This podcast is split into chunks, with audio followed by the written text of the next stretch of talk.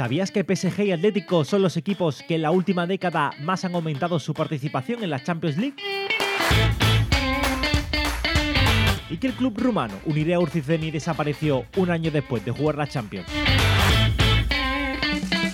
¿O que el modesto Rosenborg eliminó al todopoderoso Milan en la década de los 90? Hoy, en B-Soccer, los grandes outsiders de la Champions.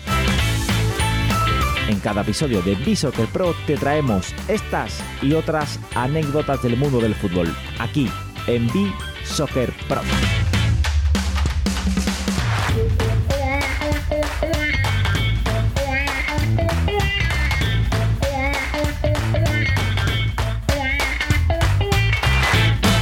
Fútbol también encuentra casos donde David superó a Goliat. Cada uno de nosotros tenemos alguno en la memoria. La Premier del Leicester o la Eurocopa de 2002 con Grecia son algunos de los más sonados ejemplos. Si cada caso es llamativo y algunos no encuentran una explicación, aún lo es más cuando esto sucede cada temporada en la mayor competición de clubes del mundo, la Liga de Campeones. Tan solo 13 equipos han logrado un título desde que pasó de ser Copa de Europa a Champions League. Pero no ganar no tiene por qué conllevar no entrar en la historia. Villarreal, Málaga, Depor o Dinamo de Kiev, Rosenborg y Salke 04 fuera de nuestras fronteras lo han conseguido. Soy Javi Rando y hoy hablamos de los outsiders de la Champions League, aquí en Bisoccer.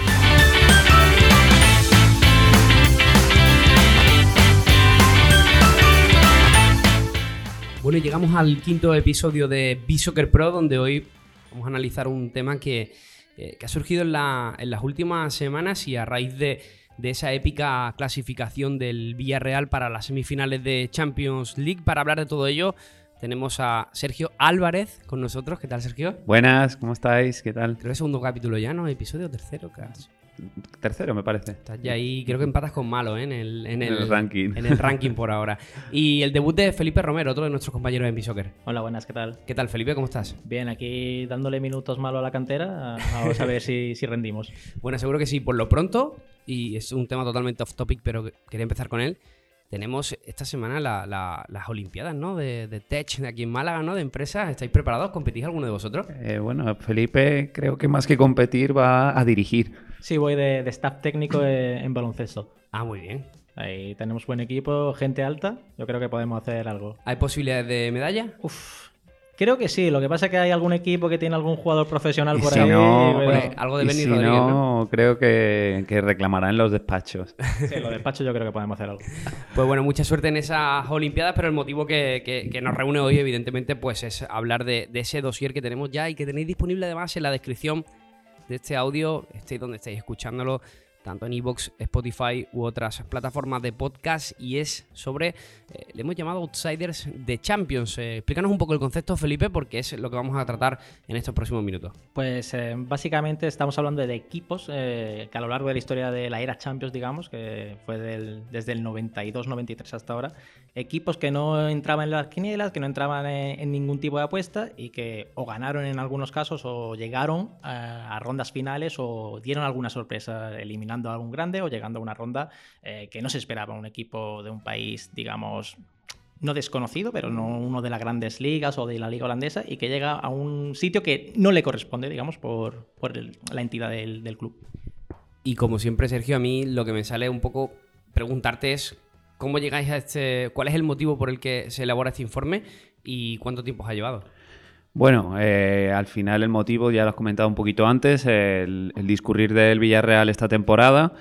eh, casi que fue ganando incluso peso eh, en la realización del informe conforme ha ido eliminando rivales de entidad. La Juventus, bueno, podía ser eh, un equipo que pese al nombre no tenía ahora mismo el peso que ha tenido históricamente, pero bueno, lo del el Bayern de Múnich ya sí que ha sido una, una auténtica hazaña, ¿no?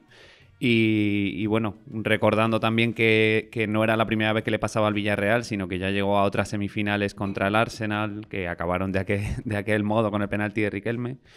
Y, bueno, pues tirando un poquito del hilo, eh, decidimos buscar qué más equipos estaban, han logrado em, tener una trayectoria similar. Yo he de decir que mm, me ha gustado muchísimo desgranar vuestro informe para, convertirlo en un formato sonoro, eh, sobre todo porque me habéis hecho recordar algunos episodios que ya tenía presentes, pero que quizás no sabía que habían sido tan importantes para, para mí. Uno de ellos es ese partido, que hablaremos por supuesto de él, entre, entre Real Club Deportivo de La Coruña y AC Milán. Yo creo que andaría aproximadamente yo entre los 12, 13 años, más o menos. Y creo que fue uno de esos momentos que se te quedan grabados en, la mente y donde empiezas a adivinar que el fútbol va a ser algo muy importante en tu vida. Y no tenía ninguna conexión para con el deporte, pero creo que precisamente vuestro informe lo que decrana es todo este tipo de episodios en los cuales, sin ser aficionado a un equipo, eh, te vuelcas con ellos y se consiguen hazañas de ese tipo. Así que eh, solo os puedo dar las gracias y creo que además vamos a recordar muchos episodios parecidos y uno de ellos, por supuesto, que atañe en cercanía a, a y es eh, el Málaga Club de Fútbol, ¿vale? Que creo que todos aquí estábamos trabajando en aquella época cerca del club y lo vimos de forma muy intensa. Pero vamos a empezar por el principio, así que vamos a escuchar esta locución sonora que hemos preparado.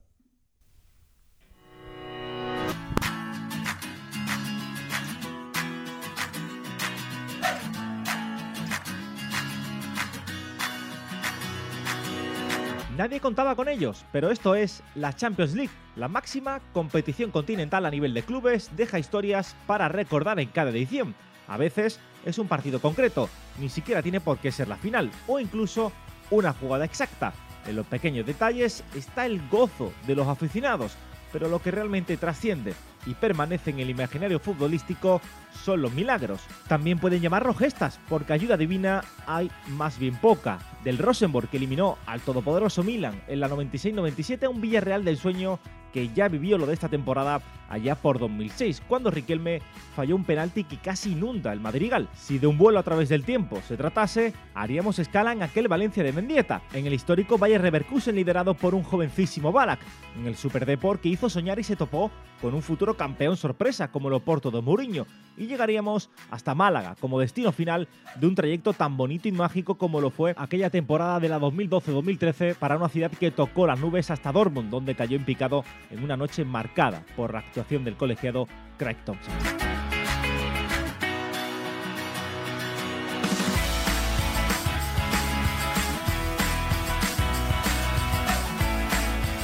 Y habláis de ese año 1992, donde la UEFA cambia el formato, pasamos de la Copa de Europa a la actual Liga de Campeones, se abre el torneo a que más clubes participen y que sean de lugares diferentes. Esto abre también la puerta a equipos eh, históricos, eh, como el Rosenborg, el Dinamo de Kiev, que trataremos más adelante.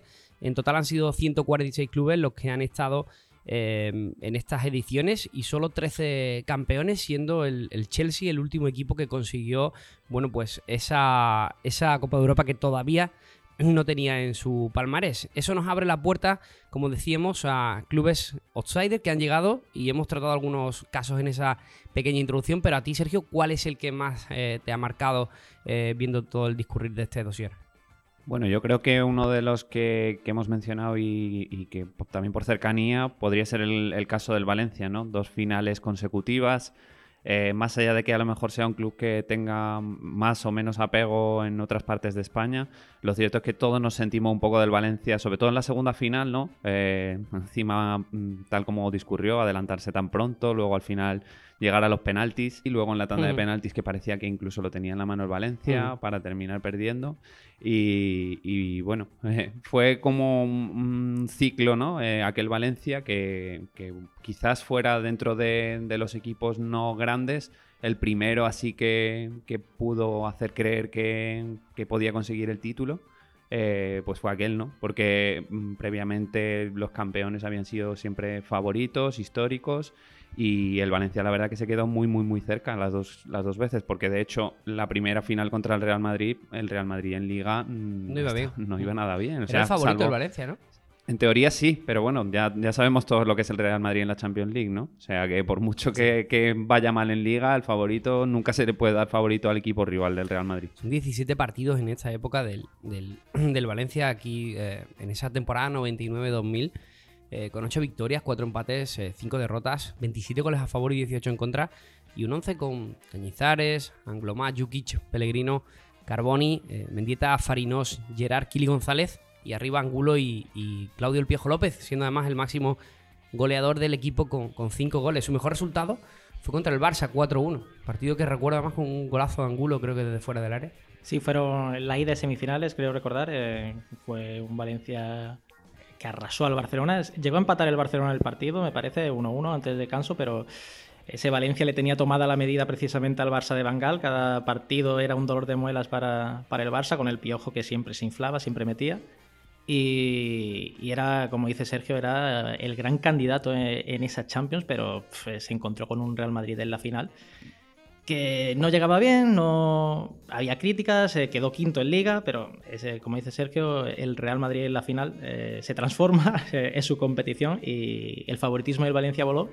igual que al año siguiente, ¿no? que estaba un poco más pareja, digamos, eh, previamente contra el Bayern de Múnich y Milán, pero la mala suerte, digamos, que tuvo ese Valencia de Cooper eh, le, le, costó el título de nuevo. Te traslado la misma pregunta que le hacía a Sergio. ¿Cuál es el equipo que más te ha sorprendido de estos que habéis recordado?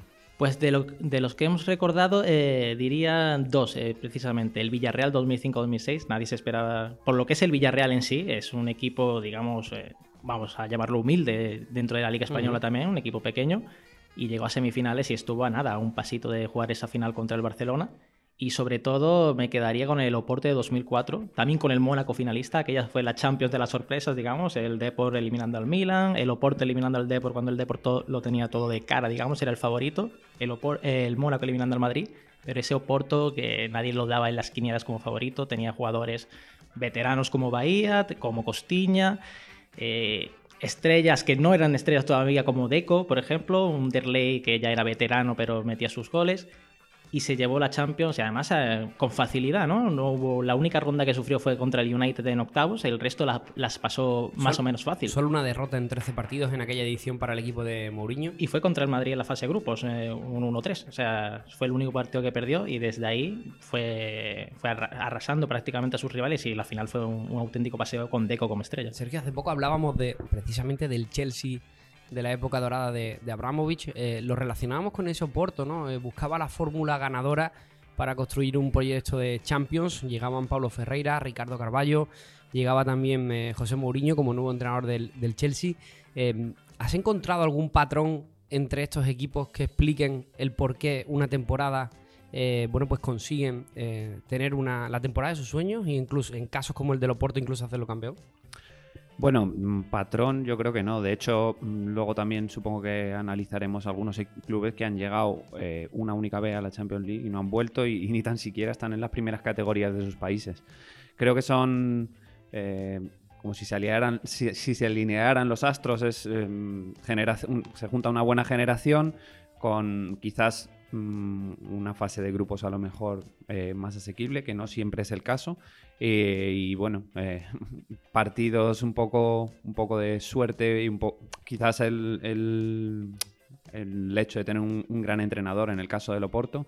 y, bueno, generalmente este tipo de outsiders que hemos seleccionado, normalmente todos tienen un entrenador bastante reconocido, ¿no? Eh, tanto eh, mm, por toda su carrera como igual por esa fase. El Valencia al final lo recordamos como el Valencia de Cooper, eh, el Oporto de Mourinho aquel Mónaco de Deschamps. Al final todos son, son la gran mayoría son figuras del, banquillo que aunque luego no hayan tenido una carrera a lo mejor larga, eh, pues así han sido decisivos para este discurrir en la, en la campaña que hemos seleccionado. A mí me ha encantado que hayáis puesto el 11 tipo de ese equipo durante la temporada porque me ha hecho recordar jugadores que tenía olvidado y sí que he notado que quizás pues había jugadores que luego dan el salto, ¿no? Se convierten en algo más. Si lo recordamos en el Valencia, eh, bueno, no tuvieron suerte después fuera de Valencia, pero Farinos, que se marchó al Inter, Mendieta se marchó al Lazio, Gerard al Fútbol Club Barcelona. O sea que encontramos jugadores que, dieron el salto a equipos que, en teoría, cualitativamente, bueno, pues estaban por encima.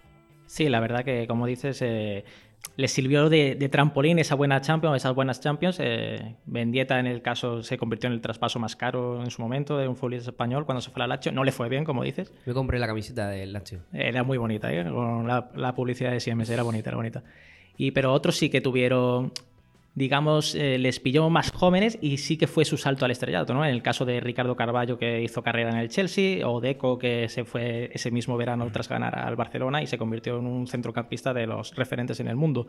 Sirvió de, ese trampolín y a partir de ahí ya elaboraron sus carreras. Digamos que un poco también el efecto animadora, ¿no? Al final Mm, parece que muchos jugadores han sido mejores por lo que han logrado en estas temporadas. Eh, ha hablado Felipe de, varios casos de jugadores que luego sí que han tenido peso en otros clubes, pero es verdad que ha, habido fichajes que se han producido gracias a una temporada de un equipo en la Champions que luego no han tenido ese rendimiento en sus equipos posteriores. Mismamente en el mismo Porto, pues bueno, vemos a jugadores como Maniche, que sí que es verdad que ha pasado por un montón de equipos, mm. pero no tuvo luego el rendimiento que, tuvo en el, en el Oporto. como, cosa que, por ejemplo, con Carballo luego sí que se ha replicado durante toda su carrera un rendimiento muy alto. Luego hace un día un, episodio de grandes petardazos, ¿eh? que también creo que, que, lo pasaremos bien. Eh, este podcast pretende ser atemporal y de hecho ya nos van destacando precisamente eso, el hecho de, que alguien lo descubra y tenga cuatro o cinco episodios que, atrasados que, están relacionados con la actualidad pero no exactamente porque se puede disfrutar y sacar conclusiones eh, o recordar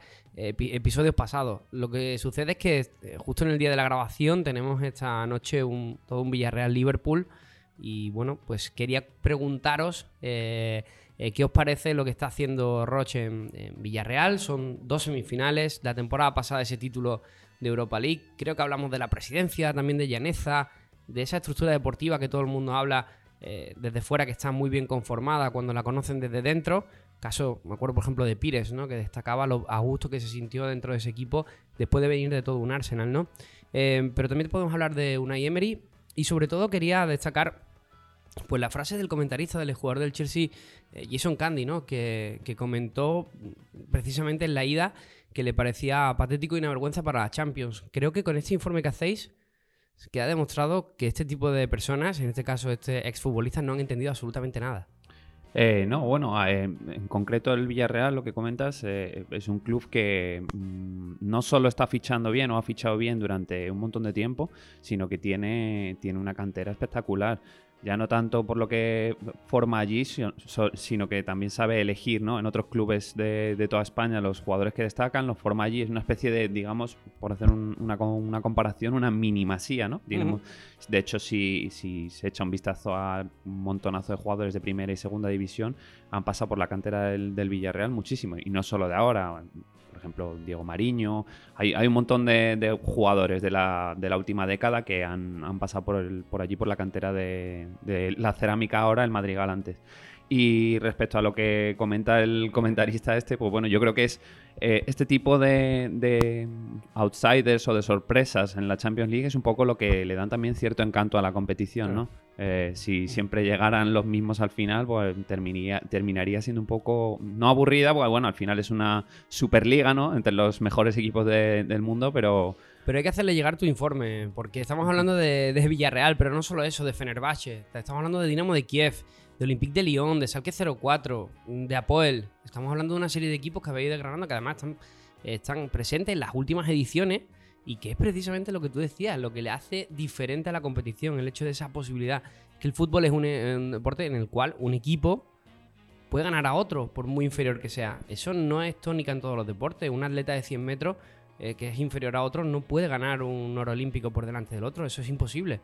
Pero en el fútbol sí pasan este tipo de cosas y me da la sensación de que la Premier, pues hay, hay personas o hay profesionales o hay comentaristas o, lo que sea que, que, viven en su propio mundo y no terminan de entender bien cómo funcionan este tipo de, competiciones. Yo creo que eso también forma un poco parte de la mentalidad inglesa, ¿no? son muy suyos, ¿no? Y todo lo que no, no sé qué se esperaba que, tenía que hacer el Villarreal en Anfield. O sea, ir al ataque y llevarse seis goles, no sé. Eh, creo que hizo su partido, quizás un poco excesivamente defensivo, pero bueno, en Muniz le, salió bien, ¿no? Tu, Cazola que tuvo la, la, marcó y gracias a eso se, clasificó a las semifinales. Es verdad que en Anfield prácticamente no tuvo oportunidades y de hecho esta noche pues lo tiene bastante complicado, ¿no? Pero, pero bueno, creo que no había mucho, mucha otra alternativa. Sí. Y Villarreal, esa fórmula del éxito, Felipe, ¿a ti qué te indica? Para mí es, es que el, Villarreal, a nivel no solo español, sino europeo, ese es club modélico. ¿no? Eh, hace poco más de dos décadas era un equipo, eh, no, no, estaba ni en primera división, o sea, no, no, lo habíamos visto. Y desde entonces ha, tenido un crecimiento eh, sano, digamos, ¿no? a nivel económico, a nivel de formación ha ido sacando jugadores, ha fichado bien, ha fichado barato o a jugadores que luego han explotado y poquito a poquito, ladrillo a ladrillo, nunca mejor dicho en el caso de, del Villarreal, han ido escalando, se han ido asentando en la élite. Algún punto negro ha tenido, como cuando descendió hace ya una década segunda, pero se ha ido asentando en la élite y es un, un ejemplo el Villarreal, el Villarreal como club. Y luego también tiene un entrenador, un Emery, que muchas veces peca de amarrategui, como, eh, como hemos visto, pero es un entrenador que a nivel de eliminatoria suele tener un alto porcentaje de éxito y plantea muy bien esos partidos. Pues vamos a ver lo que ha sucedido. En otros casos similares, no decimos que sea el caso del Villarreal, ni mucho menos porque precisamente esa estructura deportiva de cantera y demás que comentaba Sergio hace que casos como cuando bajó a segunda, el ascenso se produjo de forma inmediata y de forma totalmente indolora. Pero sí que ha habido casos de, em, bueno, pues underdogs, outsiders, que brillaron en Champions y que luego lo han pasado bastante mal o que incluso lo siguen pasando mal ahora.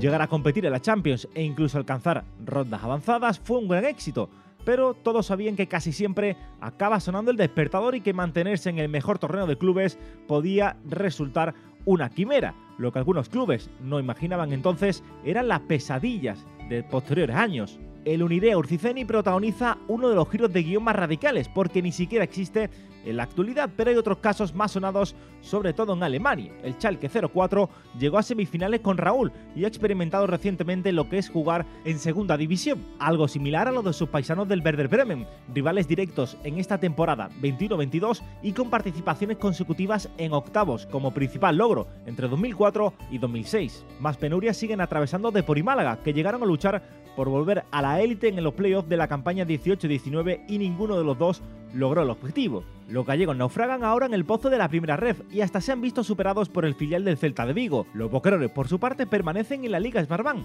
y vislumbran el ascenso como una utopía. Se encuentran actualmente intervenidos judicialmente, consecuencia de varios delitos que se le imputan al G. Caltani, antes ídolo y ahora enemigo de la afición.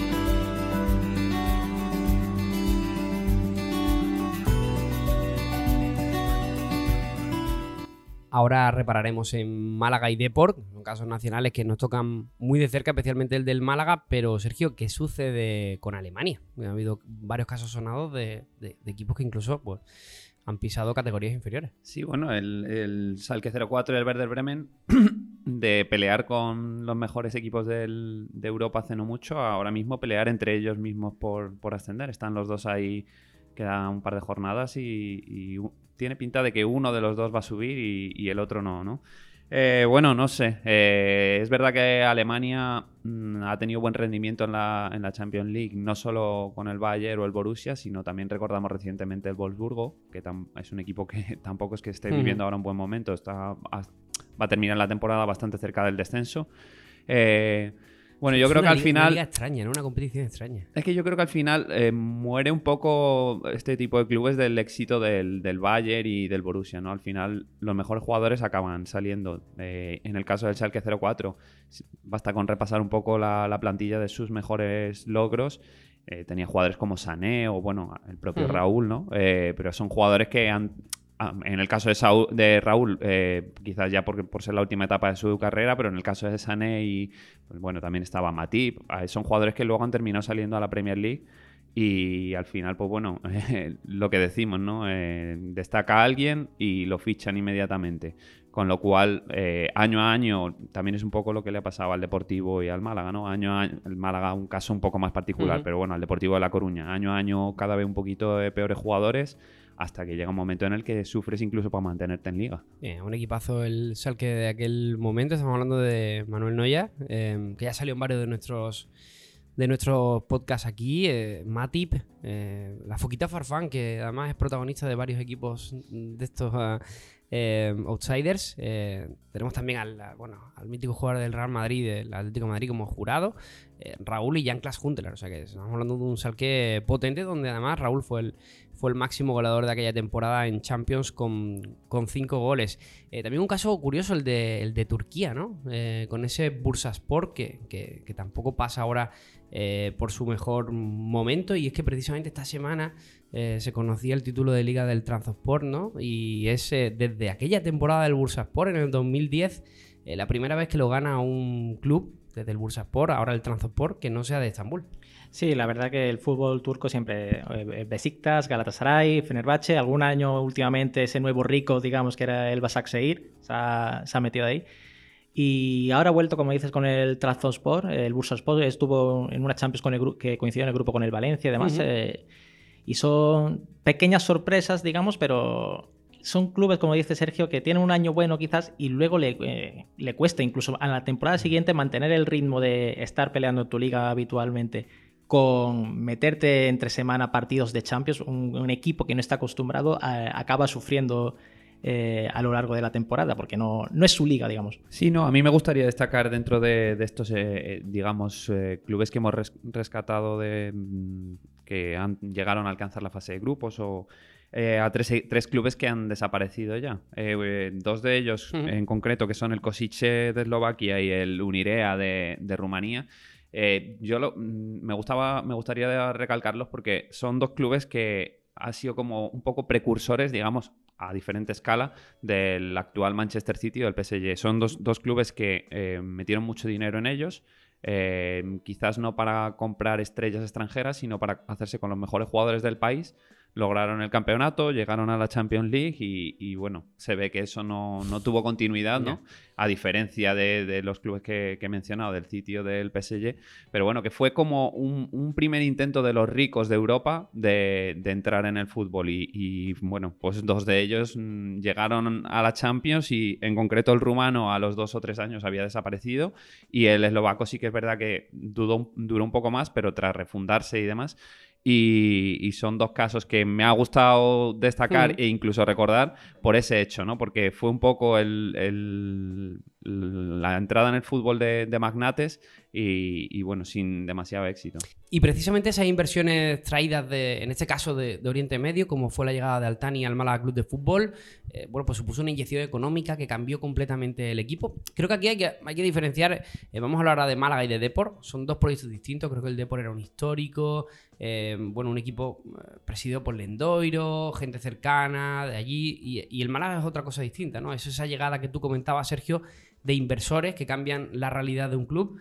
Eh, estabas trabajando en mi soccer en aquel momento, ¿no? Eh, no, pero por poco. no, no, en aquel momento que todavía estaba en fase de crecimiento, ¿no? Eh, no, bueno, sí, un poco sería, la llegada de Altani sería un poco, iría un poco en relación a justo estos otros dos casos que hemos comentado. Y sí que es verdad que lo del Endoiro en el Deportivo parece que fue un poco, fue a base de dinero también, pero fue como muy paulatino. Algo más sostenible, ¿no? Muy continuista. Sí, sí, sí. de hecho, el Super Deport se le llama Super Pero bueno, Super Deport arrancó en el año 92 y ganó la liga, me parece que fue en el año 2000. Mm. Son ocho años después que eso ya son equipos totalmente distintos, ¿no? E incluso el que llega a las semifinales de la Champions, que fue en 2004, eh, pues totalmente distinto. Eso ya era Super Deport. Me parece que Mauro Silva es el único nexo, ¿no? es verdad, ¿eh? Seguía y seguía y seguía, ¿no? Pero, pero bueno, Frank, quizás también estaba Frank, Mauro y Lendoiro. y, quizás en el 2000 sí, en el 2000 sí estaba Frank, pero en el 2004 ya creo que no. Creo que también, sí, ¿También? Ya en un papel más secundario, quizás. Vaya bastante veterano Fran, pero sí estaba. De hecho, creo que en el 4-0 al Milan creo que mete el cuarto gol, creo. Pues ese es nuestro anexo de conexión, porque los Arsenio y Ureta, todos esos ya habían ido pasando, cada uno representaba una etapa distinta. Pero yo diría que es un proyecto bastante similar al, del Villarreal de ahora. Mientras eh, estuvo muy, muy bien llevado y muy saneado hasta, hasta que duró, duraron las ganas de meter dinero de, del Endoiro, ¿no? Y también cuando le cortaron un poco las alas, pues lo que hemos comentado fue cada vez... También quizás no, no hizo bien el relevo de ese equipazo. Puede ser. A base de fichajes fichó jugadores jóvenes, recuerdo porque ha puesto por Arizmendi, por, por jugadores de perfil, Barragán. Son jugadores que podían haber dado continuidad, pero, pero no eh, no, no, fueron capaces, ¿no? Y cada vez, primero el Deportivo dejó de clasificarse para Europa, luego empezó a, sufrir por no descender y al final terminó convirtiéndose otra vez en el equipo ascensor que ha sido durante toda su vida prácticamente, a excepción de este periodo de, de 10-12 años que hemos comentado. Intento que habláramos del Málaga, pero me habéis esquivado. O sea, no os he ido para el Deport. Eh, sí, bueno, eh, volviendo al Málaga, digamos, Eh, la verdad que en comparación, digamos, con este proyecto del Deport, fue más eh, instantáneo, fue la entrada de dinero más, más de golpe, digamos. Eh, pasó el Málaga de estar, bueno, de hecho, el año que empieza a meter dinero con la llegada de Baptista y demás, se salva gracias a esa in- inversión y al siguiente ya se clasifica para la Champions con grandes nombres, ¿no? Pero ya esa campaña de Champions no era el mismo Málaga que se había clasificado, ya había, se había producido alguna salida como la de Cazorla que se fue al Arsenal y Van fue... Nistelrooy también. Va- Van Nis- correcto, Van Nistelrooy que eh, llegó ya muy veterano, no... Matthijssen también. Matthijssen No, estaba- Real hemos visto también que se, Se fue, iba claro. al mercado invernal. Estaban jugadores como Lugano también. O sea, fichó grandes nombres, pero ya ese año de que participa en la Champions no es lo mismo. Es un equipo, digamos, de un perfil más bajo. Sigue teniendo grandes nombres como era Tulalán, como era Isco, pero eh, Pellegrini tuvo que hacer mucha más magia que el año anterior de la clasificación para llegar a esa ronda, a tener a, a nada, a dos minutos el pase a, a la semifinal. Quizá lo hemos esquivado un poco porque todavía duele, ¿no? Todavía duele, ¿no? Y además tenemos a nuestro productor Antonio García que, que asiente con la mano porque además él... eh, bueno, yo estuve con él en Milán. Eh, yo, yo fui a Milán y Oporto aquel año y, y disfruté am- ambos partidos, pese a que en Oporto... Sí, partido duro, Bueno, ¿no? pues, Porto. sí, en Oporto muy, muy duro. Y, y- y ta- también te puedo decir que no me esperaba la vuelta, ¿eh? Eh, en la Rosaleda no, no estaba yo muy convencido, ¿eh? Me pareció muy superior a aquel Oporto. Sí, en la ida la verdad es que fue Mm. el Oporto. Fue un 1-0, creo que fue. El gol fue 1-0. fuera de juego, creo que fue. ¿De Moutinho puede ser el gol? Creo que sí, Creo. fue, pero fue de fuera de juego, pero eh, generó mucho el Oporto, parecía que avasallaba, avasallaba, y claro, esto dejaba dudas de cara a la vuelta en la Rosaleda, pero la verdad que en la vuelta del Málaga lo remontó bien. Go- Gol de Isco y, Roque puede ser el segundo, creo, ¿no? Sí, fue 10 Roque. partidos de ese Málaga, Sergio, 4 victorias, 4 empates, 2 derrotas, 16 goles a favor, 9 goles en contra. Em, el 11 tipo es una maravilla.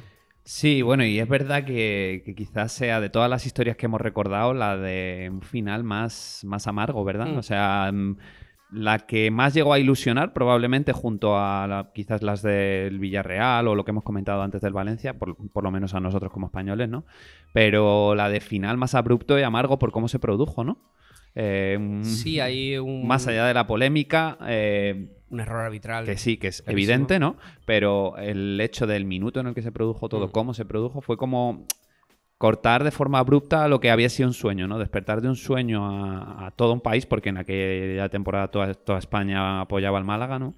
Y, y yo creo que ya había incluso esa sensación aquí de que iba a ser difícil que eso se volviera a repetir, ¿no? Se convierten esos outsiders en, en banderas, ¿no? De, no solo ya mm, de países, sino también del de la gente que le gusta el fútbol. Bueno, es que hay muchas veces que no hace falta ganar un título, ¿no? Para, para conquistar el corazón de Buena un aficionado, ¿no? No, no solo, incluso no solo en el fútbol. eh, puede ser cualquier otra competición. Ha, ha habido ciclistas que han ganado, han tenido mucho más cariño para el espectador que el que, el que ha terminado ganando. Bueno, y, y en Chava. concreto, Chava, bueno, Chava Ulrich, ¿no? Eh, yo creo que tenía más seguidores en España que Armstrong. Eh, por poner un ejemplo, vamos. Y, y sí, sí, es verdad que muchas veces incluso ese hecho de no, con- de no conseguir el título es lo que le da más valor al, a- o, o como un poco un, compo- un componente más, más emotivo, Emocional, ¿no? sí. Eh, tenemos la, la- Felipe, el, el- el Málaga además se va y de qué manera en, en cuartos, a un pasito de, la, de una semifinal que hubiera sido histórica. Eh, nos encontramos después con, con la situación de que el Málaga es penalizado por motivos económicos y pierde su plaza en, en UEFA Europa League para el año para el año siguiente y a partir de ahí se produce ese desembarco ya claro de, de la realidad del club que le lleva incluso al descenso en años posteriores y a la realidad de ahora, ¿no? De encontrarse en segunda división y bueno, parece que está la situación un poquito más encauzada para quedarse en segunda división y empezar el año que viene un nuevo proyecto. Sí, la verdad es, como dices, desde ese momento eh, va a menos poco a poco. La verdad que con Javi Gracia tuvo un par de años bastante buenos, se mantuvo con, con facilidad, digamos, y y se mostraba como un equipo bastante serio, bastante difícil de derrotar. Pero a partir de ahí sí que fue poquito a poquito, paso a paso, como le pasó al Depor, básicamente. Iba cada vez un escalón abajo, un escalón abajo, un escalón abajo, hasta que pierdes la categoría. Y una vez te metes ya la cabeza en segunda división, es muy difícil. Si no, si no, sal, si no asciendes al año siguiente de bajar, es muy difícil porque ya te metes ahí en una liga muy complicada, muy pareja, en el que si tienes un añito bueno, eh, puedes subir, pero está tan igualado todo que es, es, muy difícil sacar la cabeza. Bueno, y luego ya está, por ejemplo, el caso del Depor, que ya si encima bajas otro escalón, ya lo que era la segunda vez entonces, eso ya es un, es un auténtico infierno. Nos vamos ahora a resultados inolvidables de este tipo de clubes.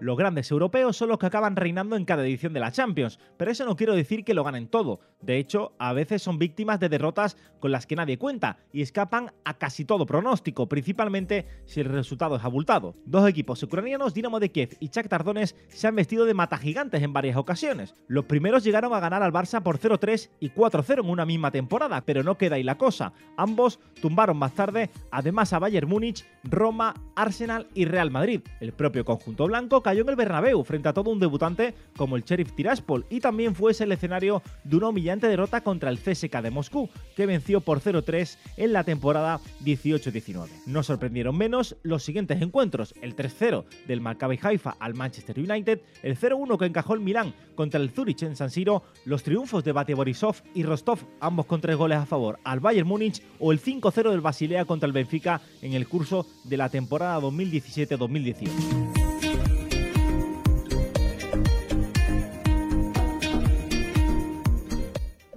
Veo aquí mucho escudo antiguo del Barça, de la época de los finales de los 90, principios de los 2000. El Barça se llevó algunas, pero veo sobre todo en el, en el reciente mucho escudo del Real Madrid. Sí, curioso, ¿no? Eh, lo hemos comentado un poco antes, eh, que el Real Madrid, independientemente del momento en el que, en el que esté, eh, nunca se le puede no considerar favorito, pero es verdad que ha habido resultados y partidos en los que era claro favorito y, y Te un petardazo de vez en cuando, ¿no? Bueno, petardazo, pero luego en todas esas eh, ocasiones pasó de la fase de grupos. Yo recuerdo aquel partido contra el Real Madrid Sheriff que desde vuestra cuenta de Bisoccer Pro disteis algunos datos muy interesantes sobre el, sobre todo esa, esa, faceta ahora que, que, está tan de moda, ¿no? Que es el XG, ¿no? Los expected goals y era un auténtico clamor a que, de hecho, me parece que compartisteis una estadística en la cual decía que el Real Madrid de 100 partidos eh, se lo hubiera perdido solo en tres ocasiones, eh, por la cantidad de ocasiones que Y muchas parecen, aquel día. aquel día el, portero del, del Sheriff, la verdad que lo bordó y ya no tanto sus paradas, que hizo un montonazo, eh, pero que también el, Real Madrid tiró mucho fuera y, mm. marró muchísimas ocasiones. Ah, digamos que al Sheriff se le apareció un poco la Virgen, ¿no? Aquel día. Sí, totalmente. Es el partido que dices, eh, te llegan dos, te los meten y tú, por mucho que tires, el balón no va a entrar. La verdad que fue un auténtico bombardeo. Y de hecho, el, uno, el segundo gol del Sheriff es un golazo desde fuera del área que de, cada 100 veces que le pegas, te va una a la escuadra y es esa. Y precisamente este tipo de equipos, equipos, bueno, sheriffes de Tiraspol, esa zona que precisamente, desgraciadamente, está ahora tan de moda porque parece que es el próximo lugar donde Rusia quiere, quiere poner sus manos, ¿no? En, esa zona de, Transnistria. Em, pero justo rescatáis eh, rivales que se le han dado incómodo al Real Madrid en las últimas temporadas, como CSK de Moscú y, y Shakhtar hay mucho equipo, digamos, del este, ¿no? Eh, mucho equipo ruso, mucho equipo ucraniano en este caso también que al Madrid se le ha atragantado recientemente, como dices. Eh, recuerdo el 0-3 este del CSK hace un par de temporadas o tres en Champions. Es verdad que el Madrid ya no se jugaba nada en ese partido, pero siempre es sorprendente que un CSK que fuera de Rusia suele perder mucho, fuera de, ese partido típico en Rusia, lloviendo, con nieve y demás, es un rival más asequible. Y es sorprendente también en cuanto a clubes de este tipo, lo, eh, para mí el resultado más cantoso, eh, dejando al Madrid a un lado, fue ese 0-4 que le metió en su momento el Dinamo de Kiev de Shevchenko al Barça de Bangal.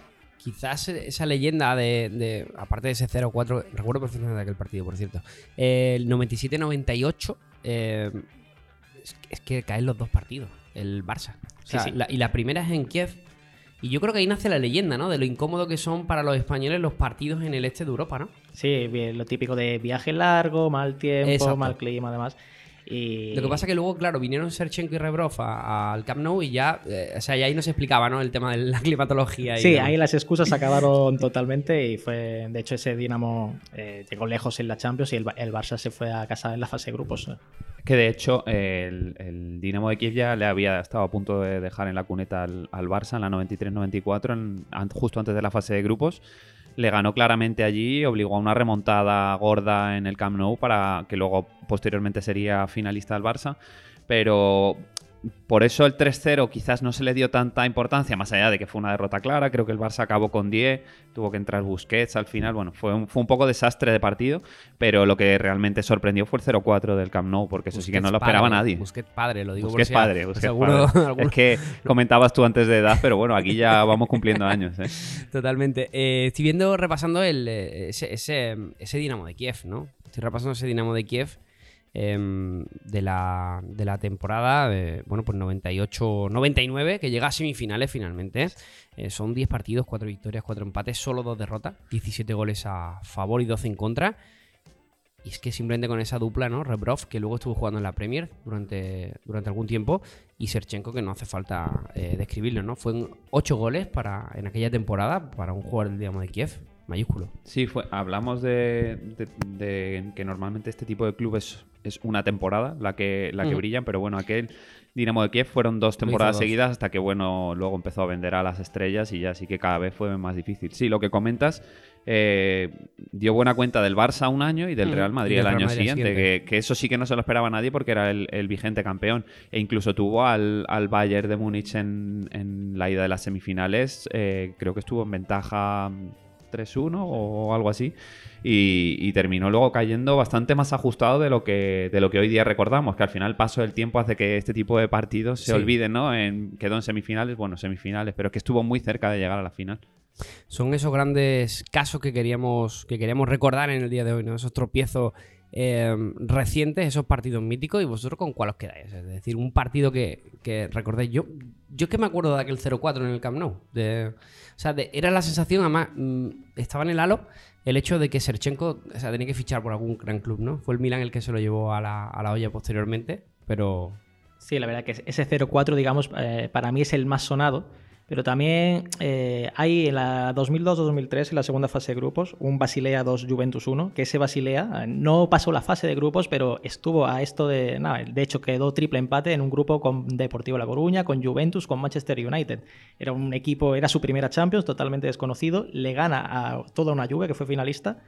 Y fue un sorpresón, estuvo nada, a un gol de- en el average general de, de pasar a cuartos de final ante tres gigantes del fútbol europeo. A mí me gustaría rescatar el 1-2 del Rosenborg con el que eliminó al Milan en la temporada Ujú. 96-97, que hemos pasado un par de veces por, por encima de mencionando el Rosenborg, ¿no? Y es verdad que luego ha sido un equipo que ha tenido más cuerpo y más historia en la Champions, más allá de que no ha llegado nunca demasiado lejos, ¿no?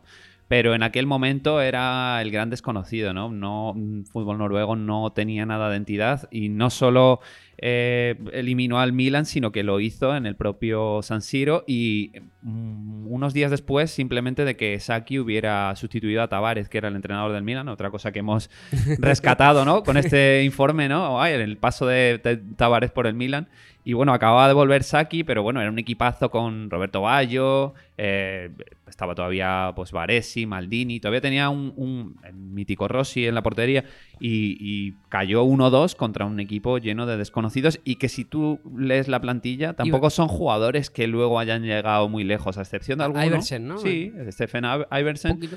Y luego jugadores de medio pelo, ¿no? De- en el fútbol europeo. Ninguno ha, ha brillado en un grande, ¿no? Y fue un resultado bastante sorprendente porque al, mm, al Milán le valía con muy poco para Mm. pasar a la siguiente ronda y, y, bueno, quedó eliminado en su propia casa en la última jornada. Y me acabáis de recordar que el año siguiente le ganó al Real Madrid 2 a 0 también en, en- en Champions y que también, bueno, pues a poco que, que interiorizas el recuerdo, eh, pues llega, ¿no? Eh, precisamente hablabais del Milán, así que vamos a irnos con esos equipos grandes olvidados y también otros nuevos que rompen con fuerza.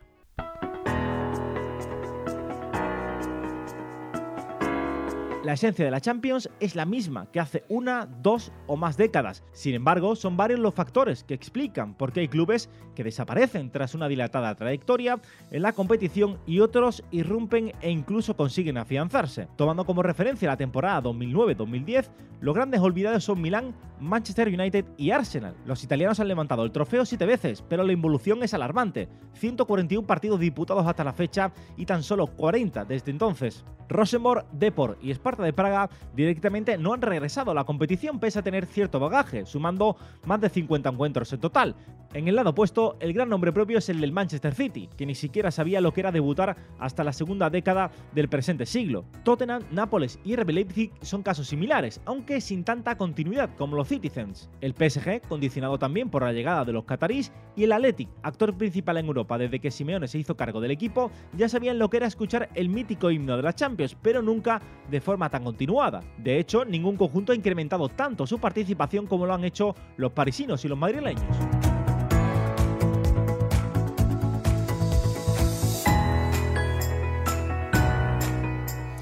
Todos la quieren, Sergio, muy pocos la consiguen. Em, de hecho, tenemos de las actuales semifinales, Villarreal y City la conseguirían por primera vez. Están pugnando por ello. Eh, pero, pero hay otros equipos, caso del Milan, del United, del Arsenal, ¿no? Em, bueno, sobre todo Milan y Manchester United, que nos deja a las claras que van a tener muy complicado volver a meterse en esta pelea. Sí, hablamos de que ha habido muy pocos campeones en, este, todo este tiempo y de que ha sido muy difícil repetir. Eran 13, creo. 13, me parece que, has comentado. Sí. El último, el Chelsea, el en que es uno de los pocos en repetir. y, realmente, bueno, es que hablamos de que Real Madrid, o, entre Real Madrid, Bayern, Milan, Barça y Liverpool, prácticamente tienen, tienen todos los, títulos, ¿no? Y en concreto el Milan quizás sea el que más llame la atención, ¿no? Porque por, por el peso que ha tenido histórico siempre, desde los años 90 y, sí, porque hasta esta temporada que ha vuelto, hasta un, me parece que casi una década, ¿no? Sin pisar la Champions. Desde la temporada 13-14, que lo eliminó el Atlético de Madrid, no pisaba Champions. Y es el caso más, flagrante, ¿no? Antes, yo me acuerdo cuando era más pequeño y demás, que te, era, te tocaba el Milan y dices, ostras, me ha tocado el Milan, estamos fuera. Y ahora te toca el Milan, por ejemplo, si es que se ha clasificado y dices, bueno, eh, un partido a lo mejor difícil fuera, pero en casa le ganamos fácil. Ha cambiado mucho. Es que además aquel, aquel Milan en el, en el inconsciente colectivo de. al final, eh, la mayoría de, aficionados al fútbol en España no es así, pero una gran parte se puede, se puede diferenciar entre gente del Real Madrid o gente del Fútbol Barcelona, ¿no? Y aquel, aquel Milán propició goleadas a ambos clubes, con lo cual se generó una especie de monstruo, ¿no? Que, al que todos temían. Sí, y que encima era un club un poco que le pasaba lo que al Real Madrid, que brillaba más en Europa que, en, el, que en el calcio. Eh, precisamente mirando un poco los números de Saki, por lo que hemos comentado del partido este con el Rosenborg, y realmente Saki no tiene prácticamente títulos de liga, en cambio tiene un, peso grande en la, en la Champions. tanto él como después Capello, ¿no? Que dio seguimiento. Y es un poco lo que comenta Felipe. Eh, era un poco el gran ogro de la Champions League. Eh, de hecho, no estaba lejos en títulos del Real Madrid. Lo que pasa es que, bueno, con, la reciente explosión del Real Madrid en la Champions, desde la 2013-14 con Ancelotti y luego las tres Champions seguidas con Zidane, parece que la distancia se ha hecho un poquito más grande, pero era el, otro gran equipo de, Europa y es impensable pensar eh, que el Real Madrid pudiera estar prácticamente una década sin pisar la Champions. Eso es, es, es imposible, ¿no? Mm. Y el Milan lo ha estado y bueno, no solo el Milan, aquí repasamos otros clubes, el United, el Arsenal, son clubes que mm, eh, quizás en ese caso eh, pues pagan el, estar en una competición como la Premier League, que, hay tanto equipo grande y es tan difícil clasificar. Es, es, un, dato, pero lo comentabais al principio del, del dossier, que el, en estos últimos años el segundo equipo con más participaciones de forma eh, seguida es el Oporto, o sea, después del Real Madrid. Sí, claro. Eh, eh, el Oporto tiene, digamos, esa facilidad que lleva peleando la liga con el Benfica 20 años, ¿no? Si no va uno directo, va el otro a la previa y se, van turnando. Eh, ganó el Sporting de Lisboa el año pasado, el Sporting Portugal la liga, pero ha ganado dos en los últimos 25 años. El resto se lo han repartido Oporto y Benfica y tiene, digamos, esa facilidad, ¿no? El Oporto eh, o te gana la liga y te va directo, como digo, o, te, o en su momento cuando, en la fase previa le tocaba un rival tampoco demasiado calado, porque desde que van los terceros y los cuartos de las grandes ligas directos, no te toca un rival duro, duro para, para meterte en esa fase final. No hemos incluido al Atlético de Madrid dentro de estos outsiders, pero para muchos de nosotros tiene ese componente, ¿no? Porque siendo un equipo histórico eh, en la Liga Española, sí que habrá que su baje en Europa eh, un poco más, pero son esas dos últimas finales eh, a las que llegó con el, con el Cholo Simeone y que también parecen dignas de hazaña. Sí, bueno, pasa un poco también como con el Borussia Dortmund, ¿no? Son clubes que a lo mejor no se esperaba tanto de ellos en, Europa, pero han tenido ya un recorrido en los últimos años tan, tan regular y, de tan alto nivel que no los hemos incluido porque ya consideramos que son candidatos más que outsiders, ¿no? Y en relación al Atlético de Madrid, bueno, lo has comentado un poco antes, eh, desde la temporada 2010-2011, eh, pues es que ha multiplicado casi por cuatro sus partidos en, los partidos que había disputado en, la Champions, ¿no? O sea que, es, evidente que la llegada del Cholo Simeone y, bueno, también la inversión, ¿no? Eh, del club eh, pues eh, ha tenido un, peso enorme, eh, como el, Atlético, el City o el PSG. O sea, es que se, ve clarísimamente, ¿no? Que en cuanto en un club se mete dinero y se apuesta por un proyecto, pues tiene si bien a lo mejor no, se traduce en títulos, sí que se traduce en, un rendimiento muy regular en la Champions League y se ve en estos clubes que tenían muy pocas, pocos partidos hasta, hasta 2009-10 y desde entonces han sido asiduos. Lo que de luego a este tipo de equipos no le pueden quitar son los datos que, corroboran esa hazaña, ¿no? Eh, más eliminaciones al vigente campeón en era Champions. El Real Madrid brilla con, ese, con esas cinco veces, un 20% de todas las que se han producido. Eh, creo que acrecentada por la del Chelsea, que, evidentemente la hemos, la hemos actualizado. Pero es que el Deportivo ha eliminado una vez al vigente campeón, las mismas que el Fútbol Club Barcelona.